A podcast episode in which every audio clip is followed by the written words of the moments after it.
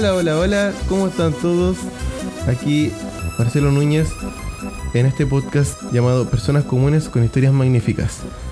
En el capítulo anterior eh, llegamos a... eh, les contamos el retorno hacia Iquique, nuestro hogar, pero hoy con Clau estamos de vuelta Hola a todos. para contarles los lugares que no alcanzamos a conocer, como habrán visto en el título. Nosotros eh, no alcanzamos a conocer todos los lugares, en verdad ni siquiera sabíamos de la existencia de todos. Y, y planeamos un viaje de, de una semana, lo que hizo que nuestro viaje fuera muy acotado. Estuvimos prácticamente todos los días yendo a tours. Eh, no, hay uno que descansamos, creo. Hay uno, uno o dos que descansamos. Sí, es que igual los trayectos fueron largos, entonces o, o estábamos viajando o estábamos, o estábamos en tours. Claro. Y, y es por eso que después acá, ya en Iquique, me puse a investigar y, y encontré que habían otros, otras opciones que, que igual me hubiera gustado visitar y creo que a la Clau también le hubiera gustado visitar. Entonces, eh, acá en este capítulo pueden encontrar los datos que nosotros les vamos a dar de lugares que no, nosotros no visitamos para que ustedes puedan visitarlos. Corre la cortina. Esto es Personas Comunes con Historias Magníficas.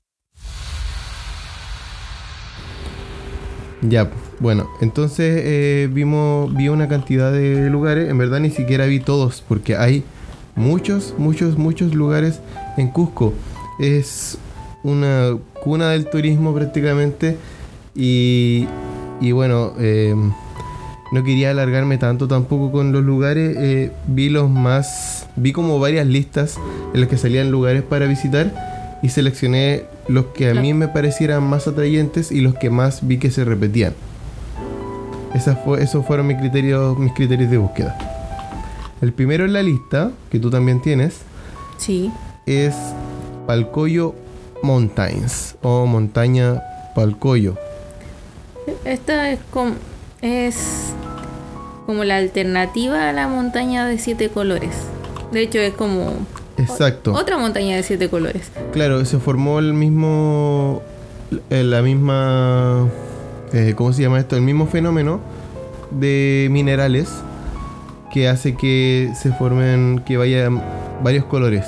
Sí. La diferencia sería que esta no es una montaña, son tres montañas. Claro, es un viaje en vehículo de 3 horas al sureste en dirección al distrito de Compa, Combapata. Y antes de llegar al pueblo se debe doblar hacia la izquierda, justo donde está el, pue- el puente. Acá no vamos a hablar de valores, pero yo me imagino que los valores deben estar dentro de los entre 40 soles y y 80 soles me atrevería a decir. El tour. Porque eso es lo que vimos más o menos, pues tour de 40 a 60 soles. Sí, igual podría variar porque al parecer no es tan popular como la como la otra montaña de siete colores que es la de Vin, Vinicunca. Eh, no es tan popular y bueno, y tiene como hartas cosas distintas que quizás podría eh, ser como más eh, menos difícil de, de llegar para allá. O al revés, no sé. Es que a lo mejor no hay tantos tours yendo para allá. Eso está diciendo. Ah, bueno, no, o sea, me refería a la dificultad que tiene el, el terreno. Ah, sí, pues el terreno es menos difícil, ya que es una altura menor de 4.900 metros sobre el nivel del mar. En cambio, el Vinicunca es de 5.000 o más metros sobre el nivel del mar. Eh, acá hay una tabla comparativa que también está en la misma página que busqué yo, que es eh, una página de un, de un tour que se llama The Nómades. Esta, esta no es propaganda pagada. Eh, pero bueno, acá dice que la duración de la caminata en Palcoyo es de 1 a una y media horas de ida y vuelta. Mientras que en Vinicunca, la tienes ahí, es de 4 a 6 horas según el ritmo de la caminata. Y efectivamente caminamos bastante. La dificultad también dice que es más baja en Palcoyo. Claro, eh, siendo que en el Vinicunca es media. Media y media alta, dice.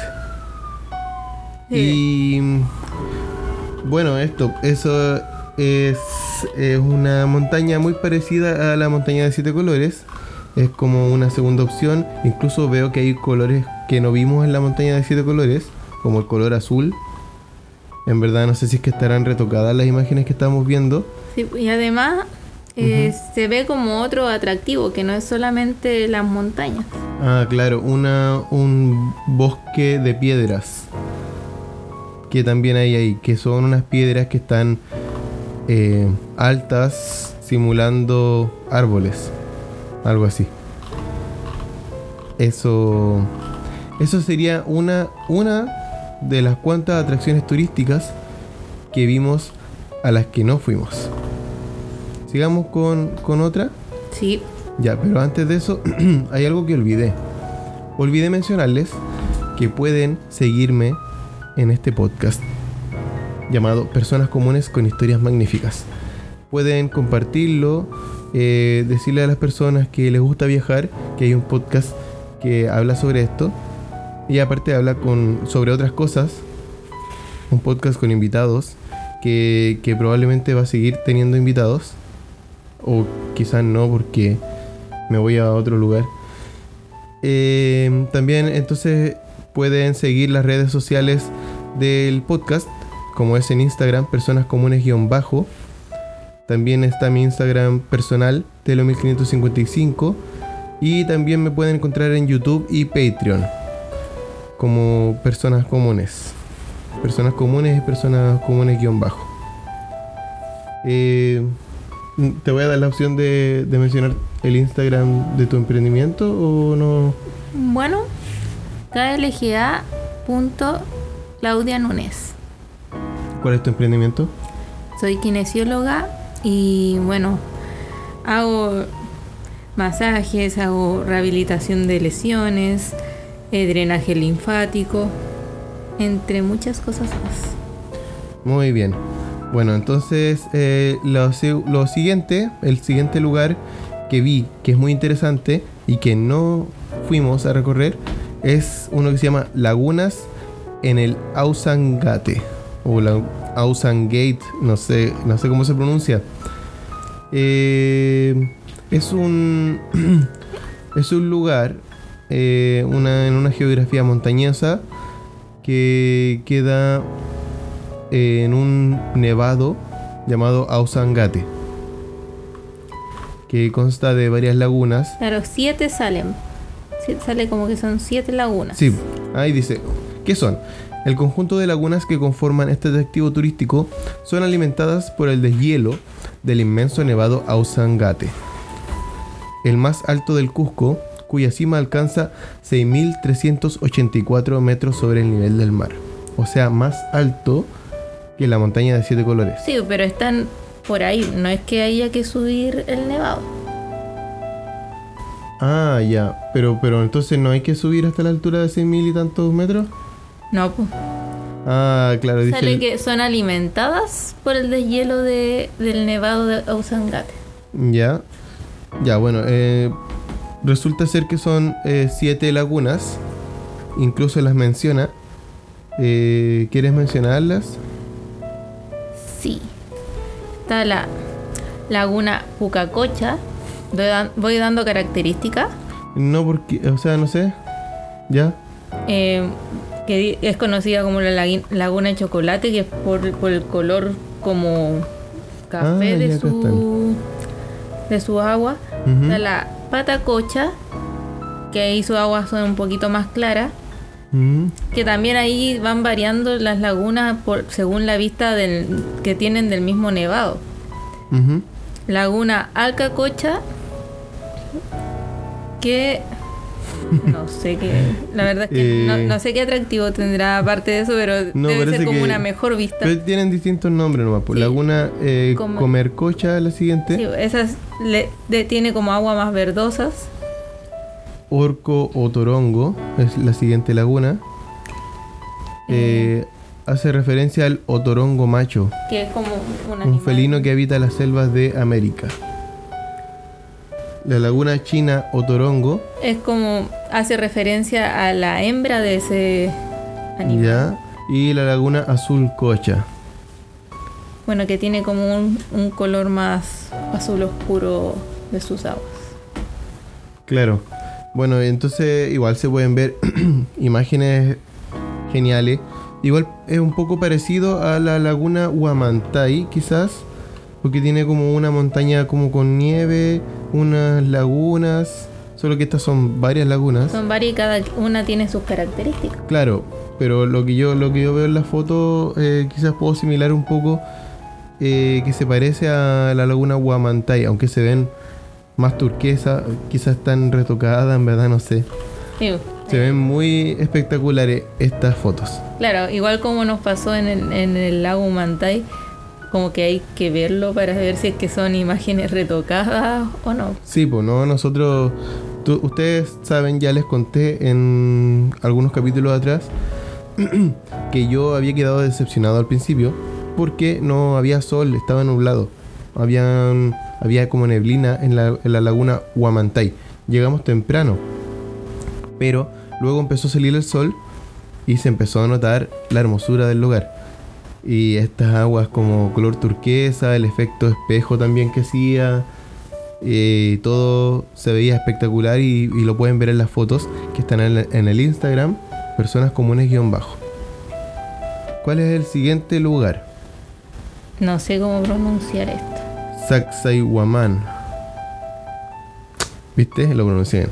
Sacsay- Sacsayhuamán, que en quechua es Sacsayhuamán lleno o satisfecho. Ah, ya, eso es Sacsay, lleno o satisfecho.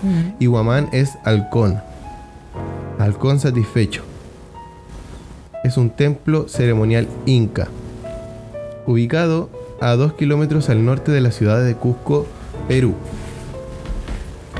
Eh, se comenzó a, durar, a construir durante el gobierno del Zapa Inca Pachacutec en el siglo XV.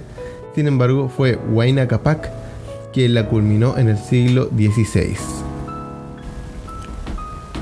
Eso sería. eh, la ubicación está ubicada a 2 kilómetros de Cusco, como dije.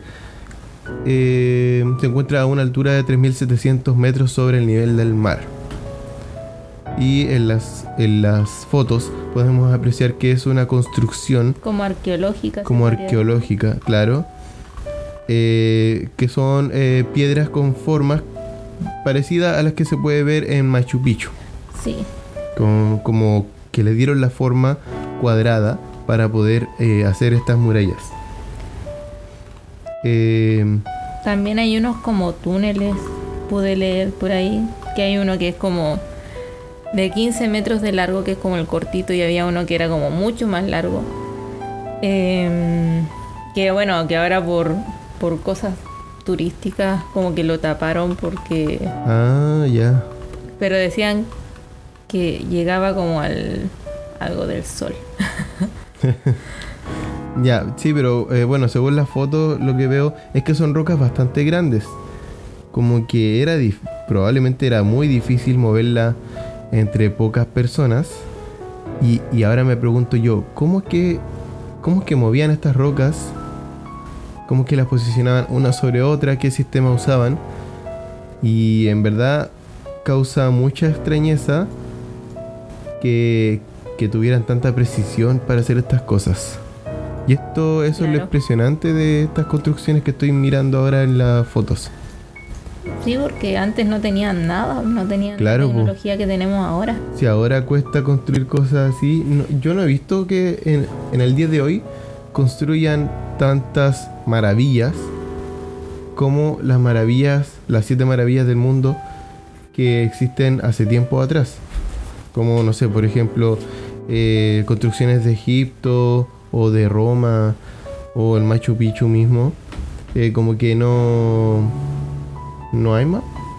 O sea, quizás lo más nuevo sería, no sé, po, eh, la Estatua de la Libertad en Estados Unidos, algo así. Como... O no sé, igual hay cosas, hay como cambios sorprendentes, por ejemplo, Dubai, Ah, claro, edificios grandes. sí. edificio grande, una playa artificial. O sea que tú dices que más adelante esas van a ser las ruinas de nuestra civilización y más adelante otra civilización más avanzada va, va a ir a apreciarlas así como en el Machu Picchu. Puede ser. Bueno, no eso, sé si, no sé si tanto, pero eso es un tema interesante igual a tratar.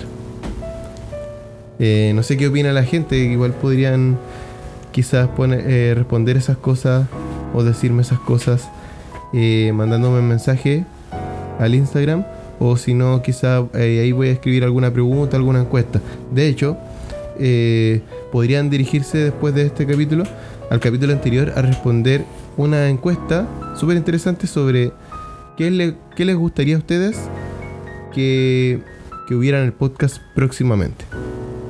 Así que ahí les dejo para que más adelante, o sea, después de este capítulo, vayan a vayan a responder esa encuesta, por favor. respondan, cabros.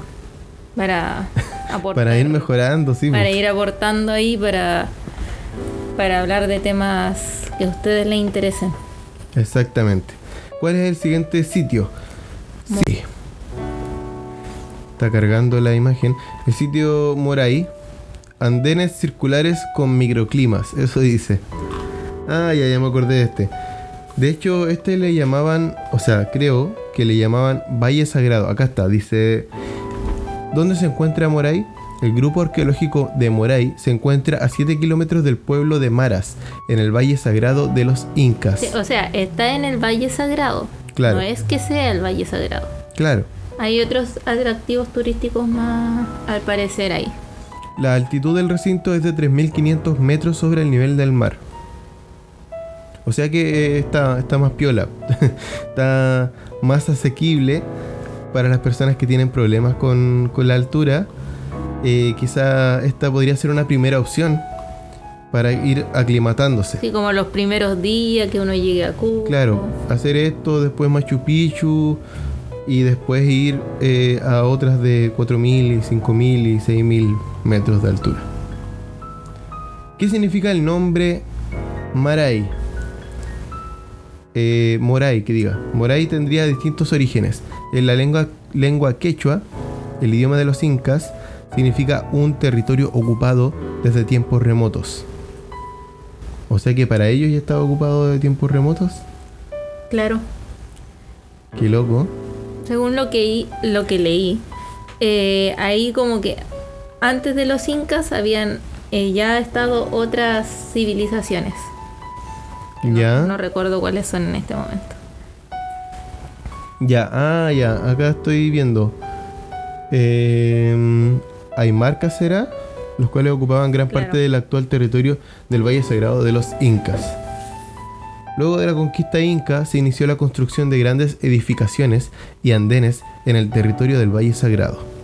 Es así que se edificaron los andenes de Moray, los cuales fueron utilizados por los incas como un importante centro de control agrícola. Ahí se realizó la producción de la hoja de coca, planta considerada sagrada para los incas. Y hasta el día de hoy algunos la encuentran sagrada. Bueno, también se trabajó la papa, la oca, la quinoa, la kiwicha, la calabaza y otras hierbas de uso medicinal. Mira, buena, buena. Quinoa, la quinoa es buena. Las papas también ricas. Eh, bueno, eso sería Moray. Moray entonces queda cerquita igual y a una buena altura. Y este que viene queda más cerca todavía. Estamos hablando de Coricancha, ¿cierto? Sí. Ya, ¿qué me puede decir de Coricancha? Bueno, de Coricancha es... Bueno, acá sale que es un- posiblemente el edificio más sagrado e importante del, del imperio Tahuantinsuyo. ¿Ya? Eso te puedo decir, te puedo decir que queda más cerca que el, que, la- que el atractivo anterior, que queda como a 10 minutos de ya. Cusco. Ah, pero este ya es un recinto, un... Es un lugar que, que podemos encontrar por las calles de Cusco, por lo que veo, ¿no? Ah, no, dice No, iglesia a, la afuera, pero de Santo Domingo, Coricancha. Súper cerca. Recinto del Sol, recinto de las estrellas. En este aposento se encontraba una representación. Ah, tiene varios recintos. Eso estoy viendo. Sí.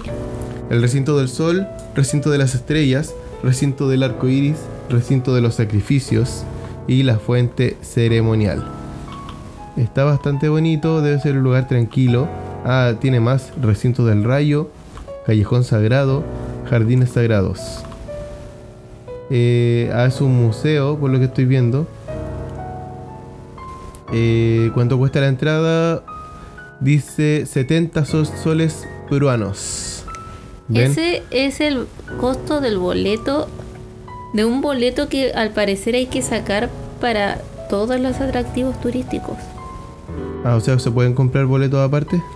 ¿Mm? ¿Se pueden comprar boletos aparte? Eso no lo sé.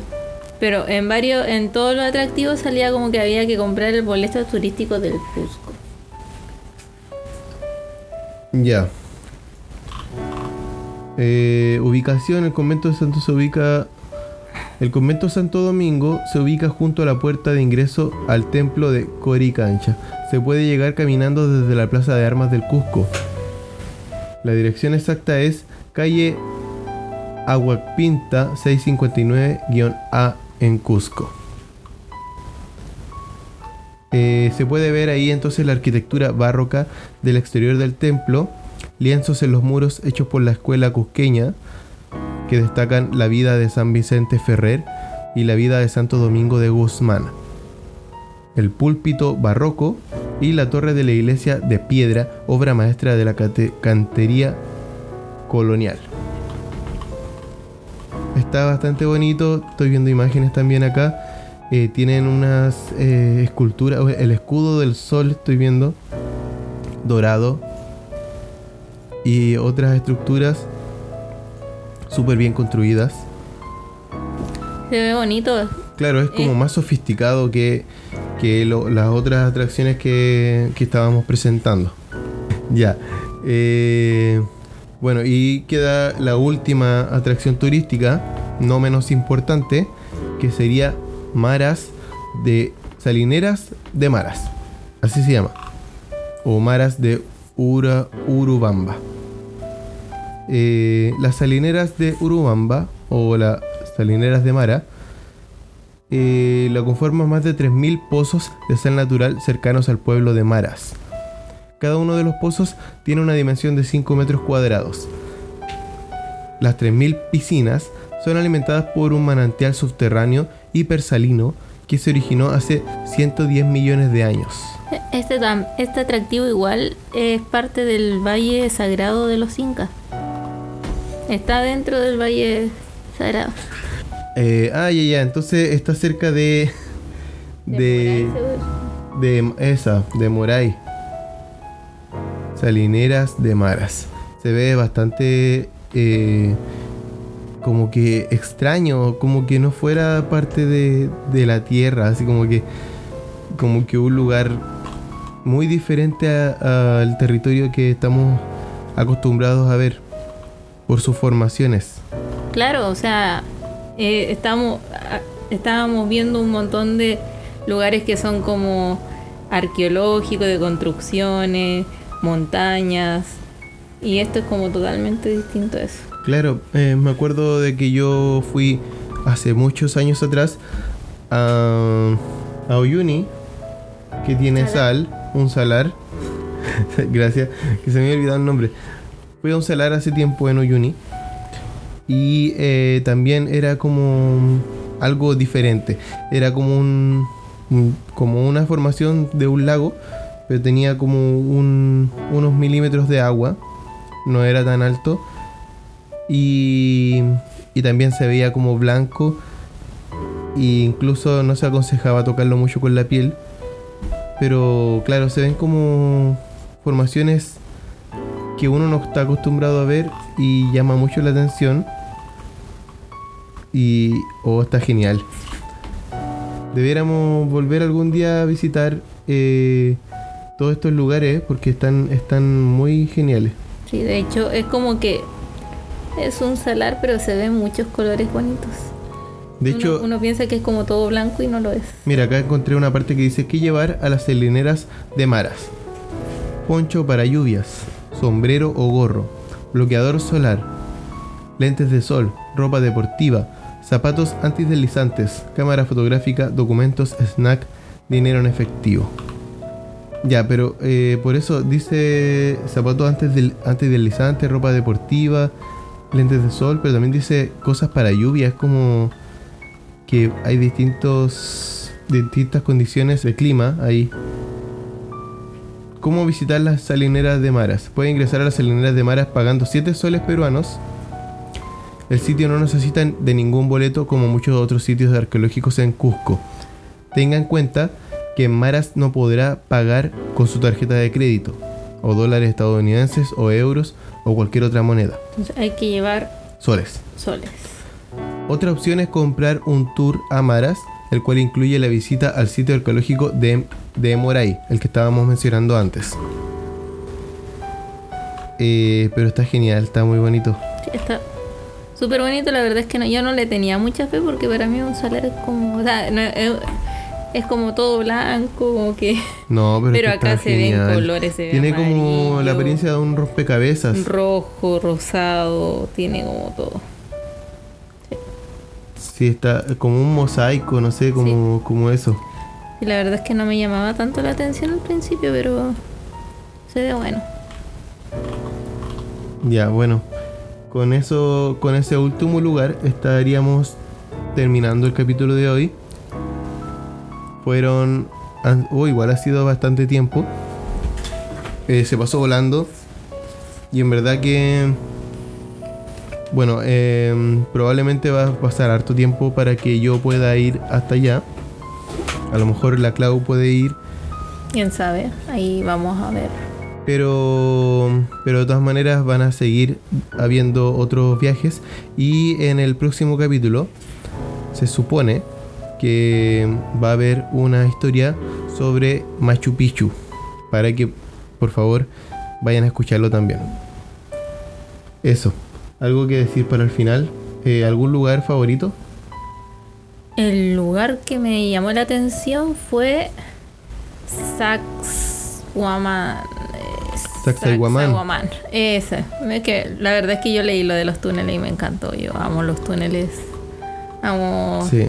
la- las, cos- lo- las construcciones arqueológicas igual, pero si es que me dicen que hay túneles, yo voy. A mí la montaña Palcoyo es la que más me gustó, pero sobre todo porque tenía otros colores y al parecer se puede estar más cerca en esas montañas de colores. Como que a lo mejor no a lo mejor no está tan cuidado como tipo patrimonio o algo así, y entonces uno puede ir más libremente. Eso sí, obviamente estaría dañando el quizás el, el lugar si es que me meto a lo loco. Claro, o sea, hay que tener conciencia igual. Uno puede ir libremente, pero pensando que un lugar que se tiene que preservar.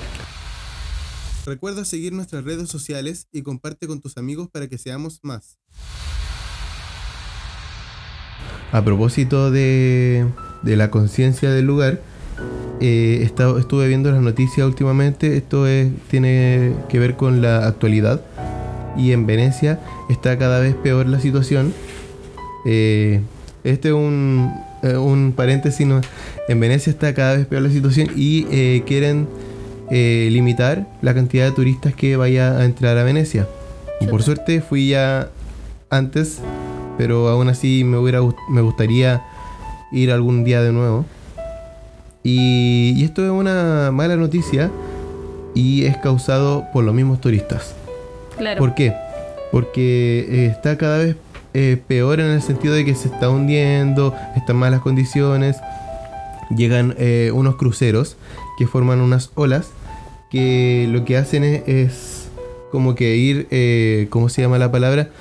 Como que donde están los cimientos de Venecia lo, lo van eh, gastando, lo van Ah, gastando. Entonces esto hace que Venecia corra peligro eh, de hundirse. Entonces, eh, sí, pues y aparte va demasiada gente, mucho peso eh, y ya están eh, con el agua hasta los tobillos, ya va a llegar hasta, con el agua hasta el cuello y, y bueno, esto se une a, a varios casos más que estuve viendo en las noticias.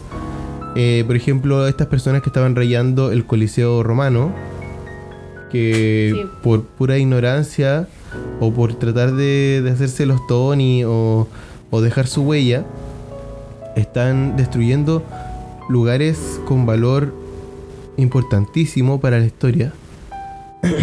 y obviamente, claro, es genial. Yo, yo voy, eh, me encanta ir a estos lugares, pero no voy a ir a, a rayarlos A destruirlo. y a destruirlos. Y, y claro, hay que ir formando una. Hay que ir aprendiendo y hay que ir formando una, una ideología en la que respetemos los lugares a los que vamos. Claro, y aparte que si, si nosotros tuvimos como eh, la eh, tuvimos como la oportunidad de ver eso, esos lugares en buen estado, dejarlo en el mismo buen Claro. estado para que otras personas puedan disfrutarlo. ¿Por qué también. vamos a ser tan egoístas de quitarle ese, ese privilegio o esa, ese honor a esas personas que vienen después de nosotros? Exacto. Tenemos que dejarlo tal cual eh, lo encontramos. Lo mismo que los lugares naturales, que Sí, hay que tratar de no dejar basura. En el- eh, me acuerdo también en el gigante de Atacama, creo que se metían unas personas en moto eh, y varios más, varias cosas así que hay turistas que llegan, grafitean, rayan, eh, rompen. Eh, también había mostrado el caso de un chileno, un argentino y no sé quién más, que en Machu Picchu botaron una roca de ahí del Machu Picchu Ah, de las no construcciones y estaban defecando también ahí. eh, cosa que, que no, no encuentro lógica porque eh, hay baños antes de entrar a las ruinas del Machu Picchu y no son tan caros. Entonces no hay, no hay una lógica para ello. Así que bueno, eh, con esa reflexión eh, nos estamos despidiendo entonces hasta la próxima semana. Que Nos tengan vemos. una bonita semana. O sea, no nos vemos, nos escuchamos. claro. Eh, síganme entonces para la siguiente semana también. chao, chao. Chao.